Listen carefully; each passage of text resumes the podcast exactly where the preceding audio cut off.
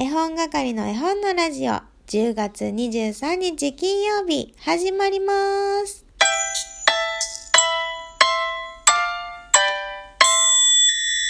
こんにちは、絵本係まこです。え昨日は大声を出す仕事をしたのでか何なのかちょっと喉の調子がいまいちです。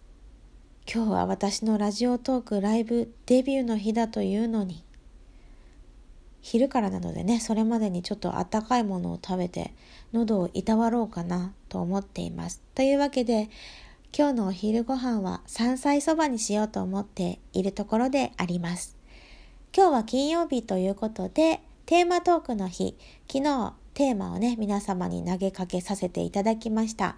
で数名の方がお便りにて答えてくださいましたのでそのお便り紹介しながらお話ししていこうと思います。この流れはですね絵本が一切出てこないんじゃないかという流れですけども絵本のことを話したり絵本のことを話さなかったりというのが絵本のラジオなのでぜひぜひ皆様よければ最後までお付き合いください。ではですねお便り紹介していきましょう。えー、ラジオネーム書いてないですが、えー、このアカウントということはマリンさんですね。ラジオネームマリンさん、チロルの中は、中ではミルクですといただきました。ああ、ミルクの美味しさがわかるって大人だなって私は思うんですよね。あの、ミルクと普通のチョコレートの違いが私あんまりわからなくて、甘いか甘くないか。そのビターかミルクかの違いはわかるんですけど、そのミルク感をね、チョコレートの中に感じられなくって、ミルクが好きなあなたは大人ですね。マリンさんありがとうございます。なんでチロルの話かっていうと、昨日ね、ハロウィンのお菓子を準備しますっていうことで、チロルのアソートパック買ってきたよってお話ししたところだったんですよ。私はストロベリージェリーが好きです。昨日ね、聞き直したところ、あんなひどい英語の発音はないなと思って、あえて日本語っぽく読みます。ストロベリージェリーが好きです。では、お次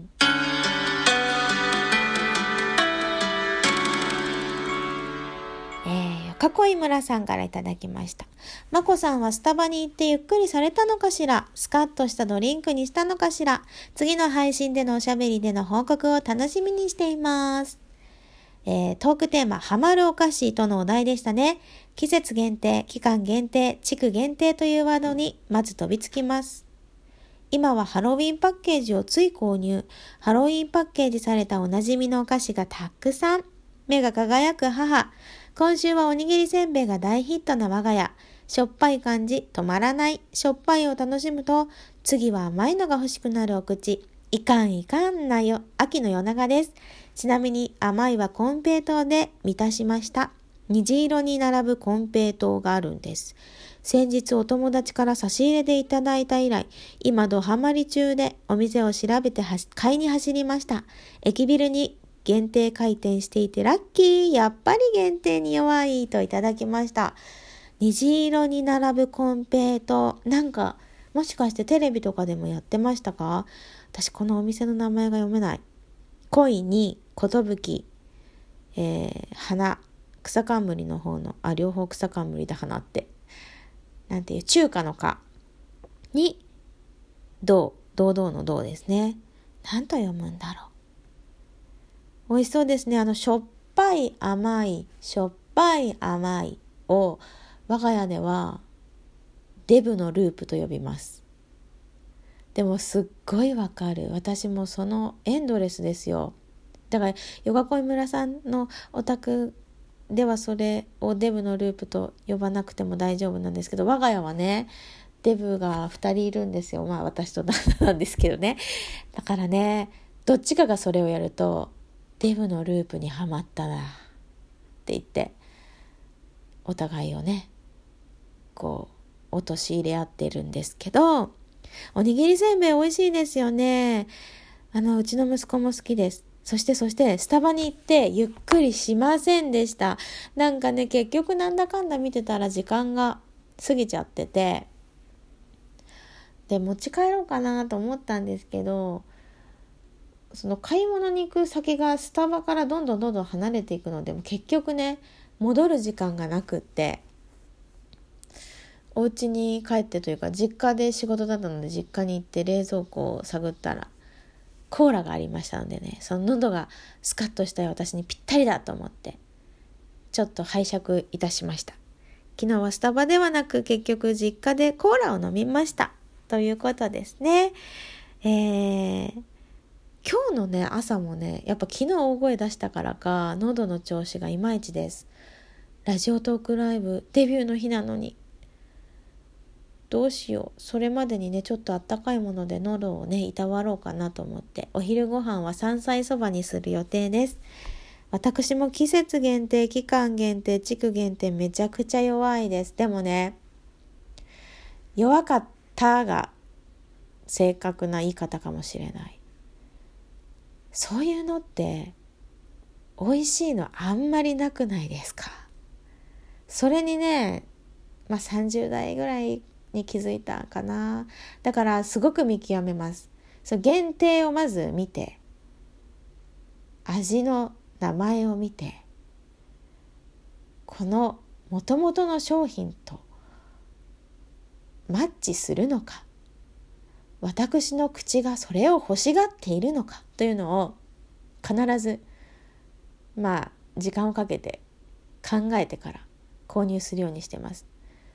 でもねチョコレート系はまずいもの、まあ、美味しくないものそんなにないなと思っているのでチョコレートは結構迷わず買うかな。あのスナック系とかなんだろう結構こうやっちゃってる系あるじゃないですか。しょっぱい系のお菓子に甘いフレーバー合わせてくるやつとか。なんかいただいたら食べるけど自分では買わないなっていうの結構多くないですか？ね。私はそうやって結構見極めて買っていますので最近はねチョコレート以外はあんまり選ばないかな。逆にチョコレートめっちゃ買いますけどね。ありがとうございますではですね、しおりんさん、本に挟むしおりです。といただいてます。最近 CM でメルディキッスのラムレーズンを見て美味しそうと思って買ってきました。夕飯作りながら子供に隠れてパクリ。そしたら、なんだか体がホテルホテル。心臓ドキドキ。よく見たらアルコール成分3.8だったか3.6%。わお、ほろ酔い気分。ラムレーズンサンドとかクッキー系のお菓子ってとっても美味しいので飛びついたのですが、私お酒飲めないのです。確かまこさんもお酒飲めなかったんじゃなかったかな。ラミーはほろ酔いになりませんか？と。いただきました。すごい。本に挟むしおりさん。そっちで読んじゃダメだよね。しおりさん。よく覚えてるね。私、お酒飲めないんですよ。でもね、最近なんか美味しいお酒を見つけて、ちょこちょこ飲んでるので、ラミーぐらいならいける。でも本当に気をつけないと、車の運転する前とか、ね、もちろん多分授乳されてる方は、そういうお菓子を選んでないと思うんですけど、あの、危険な、ね、数値、アルコール成分ありますので、気をつけないとね。でも、私去年ね、その CM に、こう流されてね、メルティーキッスを買ったんだけど、私のなんて言うんだろう。私多分ね、食べ物に関してめちゃくちゃ厳しいと思うんですよ。味の評価が。私の評価はメルティーキッスがね、あの CM、CM に騙された感がすごくあって去年。だから今年はメルティーキッスを見ても買わないようにしてます。でもやっぱね、ラミーは最強だな。と思って、昨日の夜も食べました。で、ラムレーズンもね、好きですよ。やっぱ、皆さんね、それぞれ好きなお菓子がありますが、やっぱ冬になるとね、チョコがね、ずかずかと表に出てきますよね。あの、大人のプチのあれ何ケーキ？ラムケーキ？違うか。なんかそういうのもありますよね。ラムレーズンのケーキもあるし、チョコケーキ、ブラウニー？なんだっけ？ありますよね。あれもね、結構お酒効いててね、美味しいんですよ。と言ってたら食べたくなっちゃった。でも私のお昼は山菜そば。ということでね。あなたのおそばに？どうでしょう？お後がよろしいようで。では今日1時半から、えー、トークライブ、トークライブ？トーク、ラジオトークライブ？初挑戦したいと思います。お時間ありましたら遊びに来てください。で、今日の第2部というか後半は、あ、1日ね、2つトーク配信してるんですが、後半はそのライブを終わった後に、ライブのアフタートーク的な感じでやろうかなと思っています。えー、皆さんね、冬ってね、太りやすいって思われてるようなんですが、実はそうではないらしいですよ。その何？なぜなのかっていうところは忘れちゃったんですけどなんかね冬も痩せやすいんだって。だから冬に痩せない人っていうのは結局そういう美味しいものを食べているんだと思います。私を含め。でもさ美味しいもの食べたいもんね。心が幸せになるならその一口許してあげましょう。今日の格言でした。それでは絵本係の絵本のラジオ第1部終了です。ありがとうございました。結局絵本の話してない。なんかチョコレートが出てくる絵本、最後にタイトルだけバンって言おうかな。チョコレートが出てくるやつ。チョコレートが出てくる。チョコダルマ真珠マリコさんのチョコダルマ。かわいいお話です。それでは、さよなら。